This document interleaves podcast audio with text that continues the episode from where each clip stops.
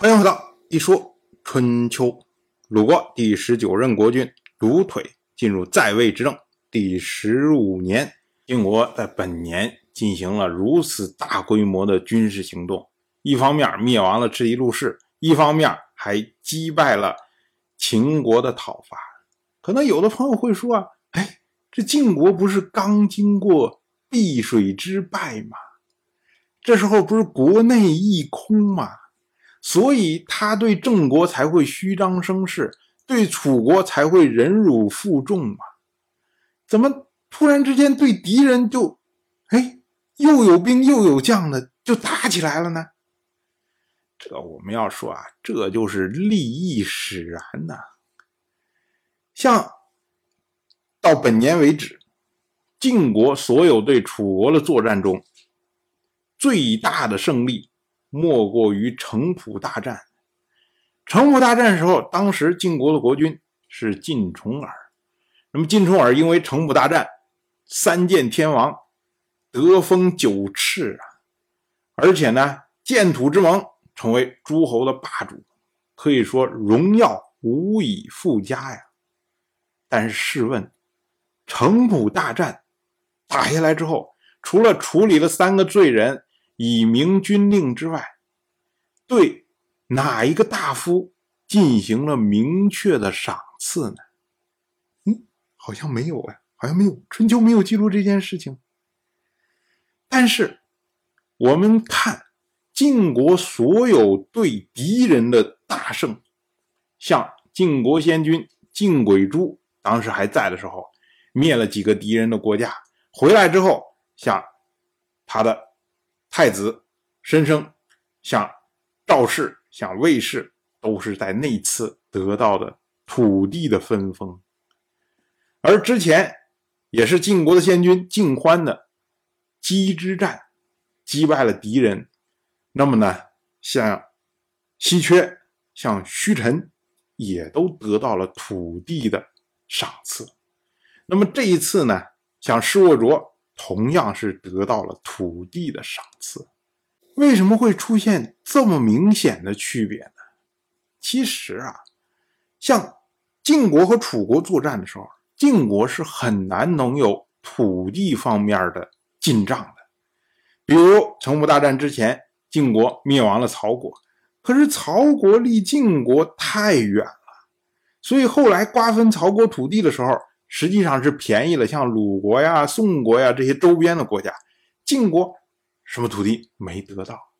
那我国家经过这场战争没有得到土地，你不能因为我这场战争胜利了，我就公足从自己家的土地，从自己腰包里面拿出来土地去分封这些大夫们呢？所以呢，在对楚作战的时候，这种土地的赏赐是非常吝啬的。可是翻过来呢，当晋国和敌人作战的时候，这是实实在在的得到了土地。那晋国得到一百里的土地，拿出来五十里去赏赐，一点儿都不觉得手笔有多大，大家觉得很自然的事情啊。正是因为这样，就导致了晋国国内对和楚国作战和敌人作战之间的区别。那么每一次呢，晋国要和楚国作战的时候，往往都是晋国的国君非常来劲，哎，我们去打，我们去打。因为如果战胜的话，那么这国君就可以得到荣耀。可是呢，晋国的大夫往往都反对，说呀，这会儿楚国气势正盛啊，我们等他退了之后，我们去打郑国好不好？哎，类似像这样，因为如果跟楚国开战，一旦战败。那么这些大夫们通通都要背上战败的责任，可是战胜了呢，他们又得不了太多的好处。所以呢，相对于对楚作战，对敌人的作战，晋国更容易整合上下，大家一致说：“哎，我们还是联合起来，一块儿去赚钱，一块儿去打土地，得来以后大家一块儿分，能够双赢啊。”所以说来说去啊。最终还是利益使然呢。同样是本年的夏天，王室发生了内乱，王室的王孙姬苏和王室的大夫邵氏、毛氏争权。当时呢，姬苏派出了王室的王子姬杰，将邵氏的族长邵代公以及毛氏的族长毛卫给杀掉了。结果引起了王室内部非常激烈的反应。最后呢，吉苏不得不重新召回了少代公的儿子少襄公，让他呢继任了少氏。我们说啊，这个呢其实就是王室的悲哀呀。也就是说，你这会儿的时候已经没有什么诸侯再去干涉王室内部的事务了，可是呢，王室还不断的发生纷争。关键是这些纷争发生了之后，解决不了任何的问题。就像这次姬苏把邵氏、毛氏族长都杀掉了，然后呢，你还要再立他们的子孙，继续让他们做族长。那么新上来了这个子孙对你不满，搞不好当即就跟你翻脸。那你杀来杀去，最后为了什么呀？你还是统合不了王室的力量。王室本来就已经。很虚弱了，可是还在通过这种不停的斗争，在进一步的削弱自己啊。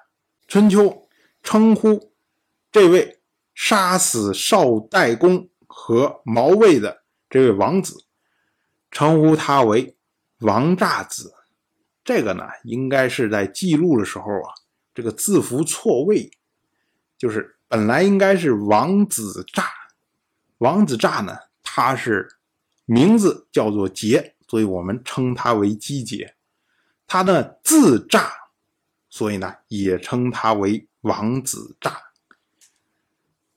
到了本年的秋天，鲁国蝗虫成灾呀。同样是本年的秋天，鲁国大夫仲孙灭在吴楼和齐国大夫高固会面。当然，我就这么一说，您就那么一听。感谢您的耐心陪伴。如果您对《一说春秋》这个节目感兴趣的话，请在微信中搜索公众号“一说春秋”，关注我。您不仅能得到《一说春秋》文字版的推送，还可以直接和我互动交流。我在那里等待您的真知灼见。